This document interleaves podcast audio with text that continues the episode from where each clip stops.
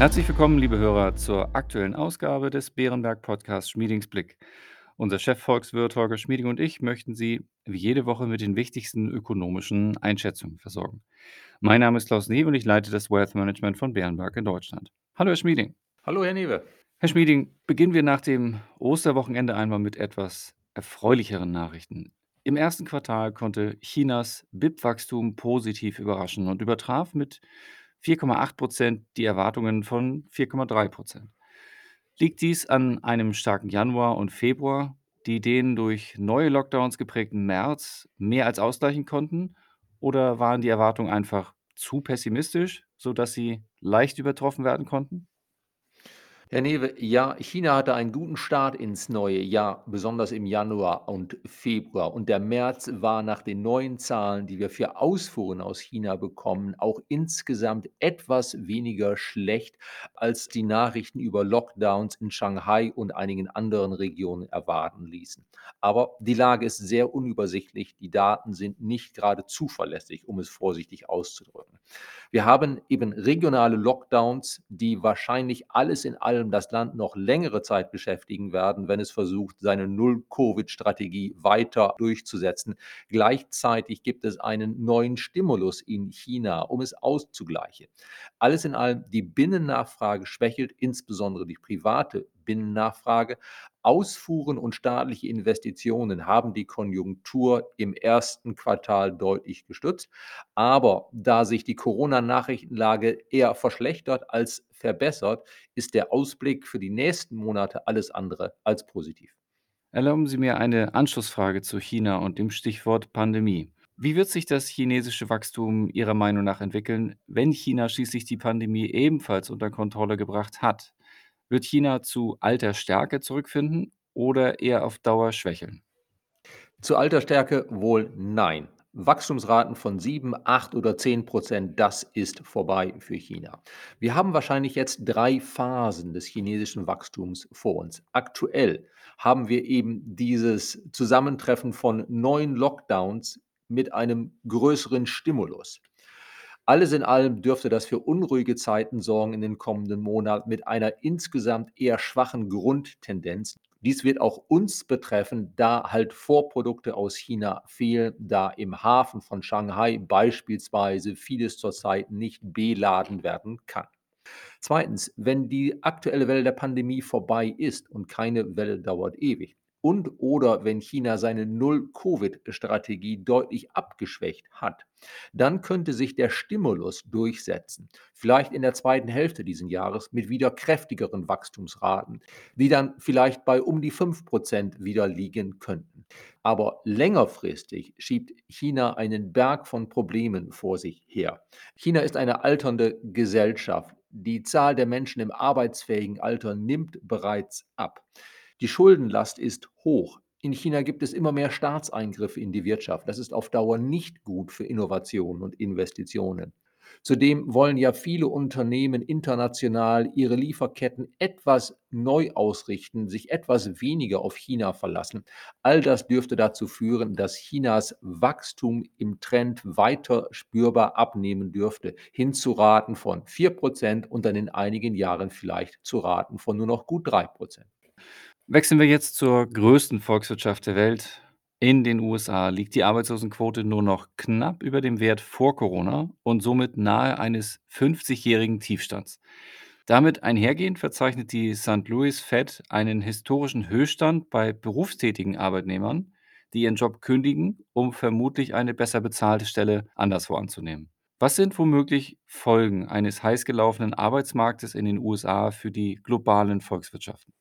Herr Newe, anders als bei uns in Deutschland ist die Lohninflation in den USA bereits hoch. Da steigen die Löhne mit Jahresraten von 5 bis 6 Prozent. Das ist höher als eine Notenbank es auf Dauer hinnehmen kann. Die US-Fed muss gegensteuern. Wir rechnen damit, dass die US-Notenbankzinsen von jetzt 0,5 Prozent bis Ende dieses Jahres auf 2,5 Prozent gestiegen sein werden und bis Ende nächsten Jahres auf 3,5 Prozent. Das sind immer noch relativ zur Inflation, die sich vermutlich auf Dauer bei 3,5 Prozent einpendeln wird, keine hohen Zinsen, aber es ist schon ein gewisses Gegensteuern. Deshalb dürfte die US-Konjunktur sich verlangsamen aber vermutlich immer noch halbwegs vernünftig wachsen. Die USA werden ja auch weniger getroffen, beispielsweise durch die Folgen von Putins Krieg. Für dieses Jahr rechnen wir in den USA immer noch mit einem Wachstum von gut 3%, fürs kommende Jahr mit bis zu 2,5%. Also die US-Nachfrage dürfte eine Stütze für die Welt bleiben, trotz eines Gegensteuerns der Fed, aber weniger als es bisher der Fall war. Und vor allen Dingen könnten einige Schwellenländer bei höheren Dollarzinsen dann doch Probleme bekommen. Eine Rezession in den USA wurde einige Zeit lang so gut wie ausgeschlossen. Doch mittlerweile schätzen manche Beobachter die Wahrscheinlichkeit einer Rezession innerhalb der nächsten zwei Jahre mit 35 Prozent ein. Einige gehen sogar von einer Rezession bis Mitte 2023 als Basisszenario aus. Wie beurteilen Sie das Risiko? Herr Newe, es gibt tatsächlich das Risiko einer Rezession in den USA, aber Betonung ist auf Risiko, nicht auf hoher Wahrscheinlichkeit bisher. Es ist einfach unklar, wie reagiert die Konjunktur auf den aktuellen Preisschock, der von Energie und Nahrungsmitteln ausgeht. Der ist in den USA zwar weniger ausgeprägt als bei uns in Europa, wir sind halt näher dran an Putins Krieg, aber spüren tun US-Verbraucher den auch. Zudem ist nicht klar, wie reagiert die Konjunktur auf weniger gedrückte Zinsen, auf eine weniger aufgeblähte Notenbankbilanz. Da fehlen einfach historische Erfahrungen, weil wir im Nachgang der Pandemie uns jetzt ja in einer gewissen Sondersituation befinden. Also das Risiko, dass die Konjunktur in den USA sich deutlich stärker abschwächt, als die Fed das gerne hätte und als wir das erwarten, ist da. Das Risiko einer Rezession würde ich aber nicht bei 35 Prozent für die kommenden beiden Jahre verorten, vielleicht bei 25 Prozent, also nennenswert, aber doch nicht aus jetziger Sicht sehr wahrscheinlich. Schließlich ist die Ausgangslage in den USA sowohl für Haushalte, deren Finanzen in Ordnung sind weitgehend, als auch für Unternehmen, deren Finanzen ebenfalls weitgehend gut sind. Eigentlich ist die Ausgangslage ja gar nicht so schlecht.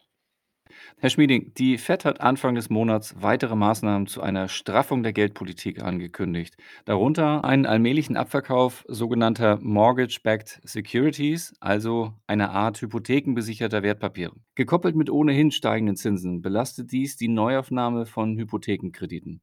Da in den USA Investitionen in Wohnimmobilien allein 3,5 Prozent der Wirtschaftsleistung ausmachen, stellt sich die Frage, ob dies womöglich einen weiteren Treiber für eine Rezession darstellen könnte? Ja, sollte der Wohnungsbau kippen, wäre das ein Treiber für eine Rezession.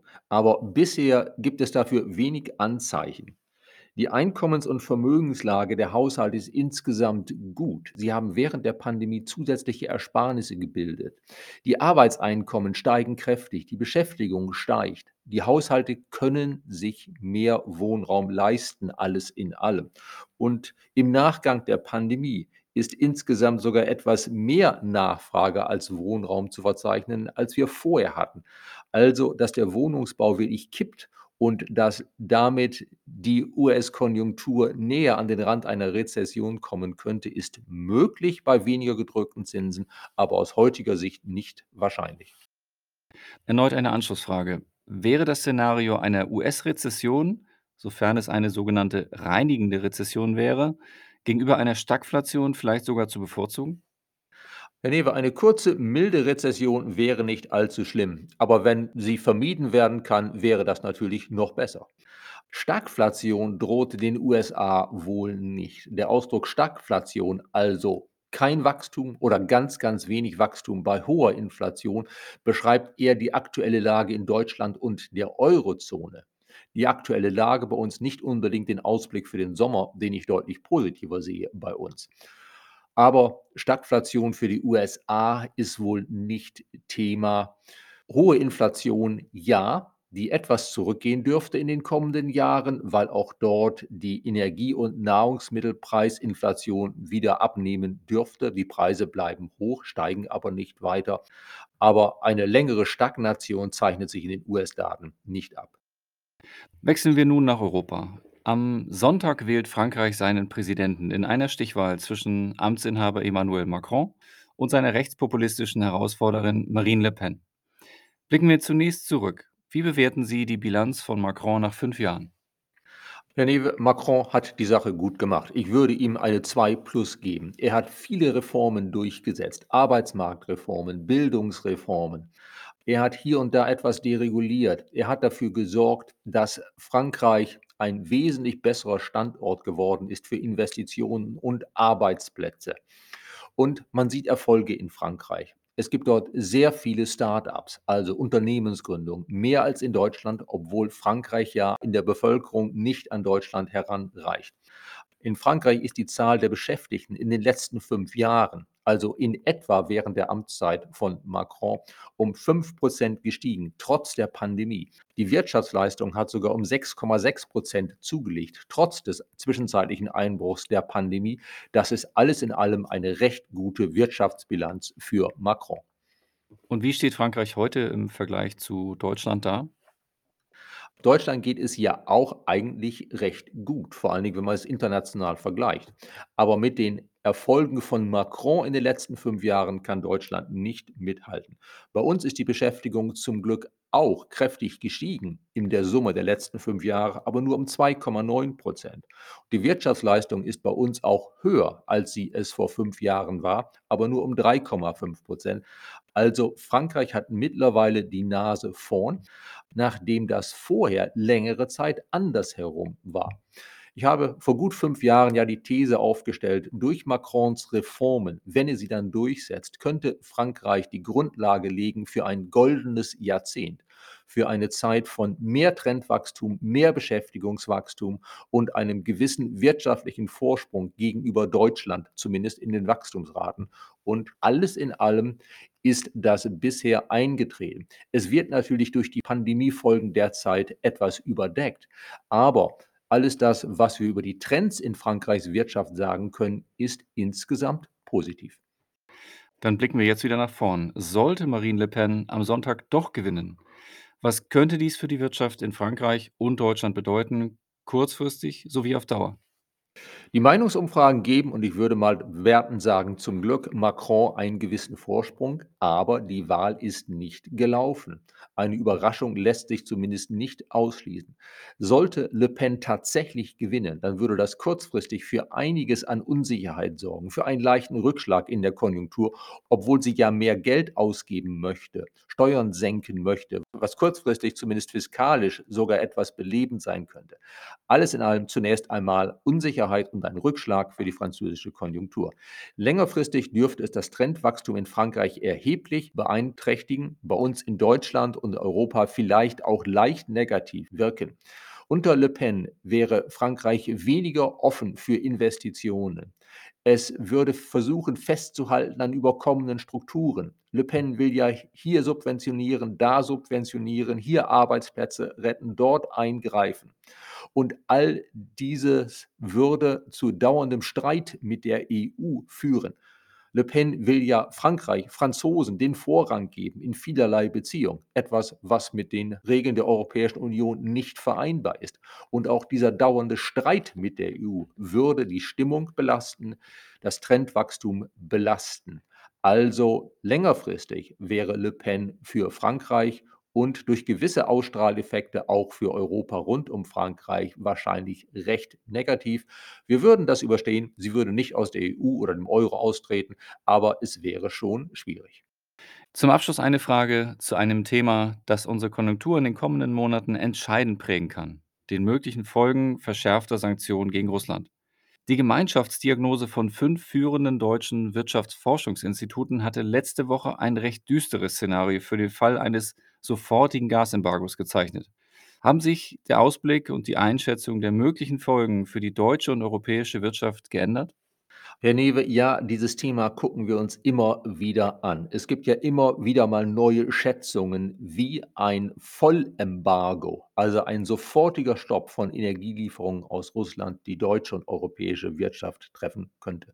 Da haben die fünf führenden Wirtschaftsforschungsinstitute eine relativ detaillierte Berechnung und relativ gut argumentierte Berechnung vorgelegt. Sie kommen zu einem Ergebnis, das negativer ist als das von vielen anderen Institutionen. Sie sagen, dass im kommenden Jahr bei einem sofortigen Vollembargo, also ab jetzt Mitte April, die Wirtschaftsleistung in der EU um 3% und in Deutschland um 6,1% niedriger wäre, als es ohne ein Sofortembargo der Fall wäre. Das hieße dann für Deutschland in diesem Jahr ein geringes Wachstum und im kommenden Jahr sogar ein gewisser Rückgang der Wirtschaftsleistung. Allerdings beruhen solche Berechnungen immer auf Annahmen. Und drei dieser Annahmen sind meines Erachtens relativ hart. Die erste Annahme ist, dass Ende 2022, wenn das Gas dann ausgehen würde, schlagartig erhebliche Teile der Industrie abgeschaltet werden müssten. Ich denke, dass bei einem sofortigen Stopp des Gasbezugs aus Russland wir in der Zwischenzeit schon einige Maßnahmen ergreifen würden, um die Schäden abzumildern.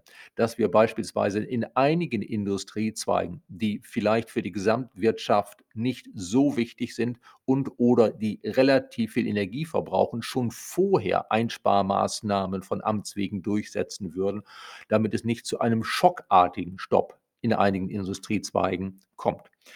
Zweitens gehen die Autoren davon aus, dass alle Teile der Industrie, und es handelt sich nur um Industrie, den Haushalten soll das Gas in keinem Szenario abgestellt werden.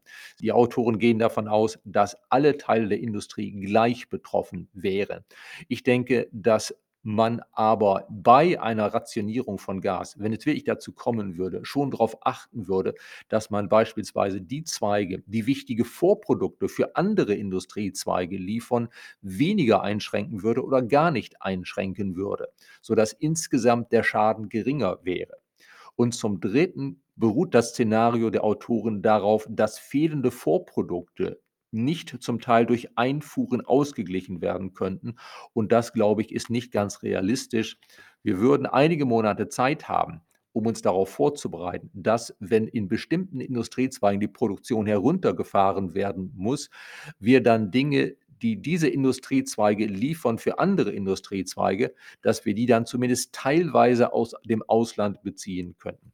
Also insgesamt ein sofortiges Embargo Vollembargo, einschließlich eben eines sofortigen Gasembargos, wäre ein schwerer Schlag für die Konjunktur, aber vermutlich nicht ganz so herbe, wie die fünf Forschungsinstitute das dargestellt haben. Diese Berechnungen sind natürlich alle mit großer Unsicherheit behaftet. Die wesentliche Frage zurzeit politisch ist, wie wahrscheinlich ist es, dass ein sofortiges Vollembargo auch für Erdgaslieferungen aus Russland kommt? Und da kann ich nur die politische Diskussion beobachten. Das sieht derzeit nicht danach aus. Die nächste Stufe über die vermutlich nach der französischen Präsidentschaftswahl entschieden wird, könnte sein, dass wir ein Ölembargo schrittweise einführen, sodass vielleicht bis Ende dieses Jahres die Öleinfuhren der Europäischen Union aus Russland aufhören. Aber da man Öl relativ leicht auf dem Weltmarkt beziehen kann, würde das bei uns die Produktion nicht beeinträchtigen. Das würde natürlich dazu führen, dass die Preise hoch bleiben, aber eben nicht dazu, dass Industrie abgeschaltet werden müsste. Ein volles Gasembargo zeichnet sich derzeit nicht ab. Ob das politisch die richtige Entscheidung ist, ist eine andere Frage. Es gibt durchaus gute politische Argumente dafür zu sagen, dass wir nicht nur auf die kurzfristige Konjunktur schauen sollten, sondern vor allen Dingen auf die längerfristigen Folgen. Wie schnell gelingt es uns, Putin in die Schranken zu weisen? Wie steht es um die Außenpolitik, gerade auch in Deutschland, wenn Deutschland zu sehr als Bremser wahrgenommen wird? Also es gibt hier wichtige politische Fragen rund um ein mögliches Gasembargo, aber als Beobachter stelle ich fest, dass ein sofortiges und vollständiges Gasembargo zurzeit wohl noch nicht auf der Agenda steht. Wir kommen zum Ende unserer heutigen Ausgabe, Herr Schmieding. Ich danke Ihnen sehr für Ihre heutige Einschätzung. Gerne, Herr Newe. Damit verabschieden wir uns von Ihnen, liebe Hörer. Wir danken für Ihr Interesse, hoffen, es hat Ihnen gefallen. Falls ja, empfehlen Sie uns gern weiter. Wenn Sie Fragen oder Anregungen haben, schreiben Sie uns gerne eine E-Mail an schmiedingsblick.beerenberg.de. Bleiben Sie gesund und bis kommende Woche.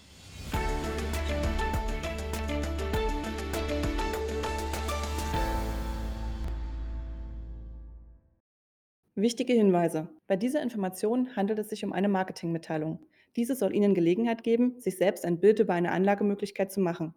Wir weisen ausdrücklich darauf hin, dass diese Information keine individuelle Anlageberatung, keine Anlageempfehlung und keine Anlagestrategieempfehlung darstellt. Frühere Wertentwicklungen sind kein verlässlicher Indikator für die künftige Wertentwicklung.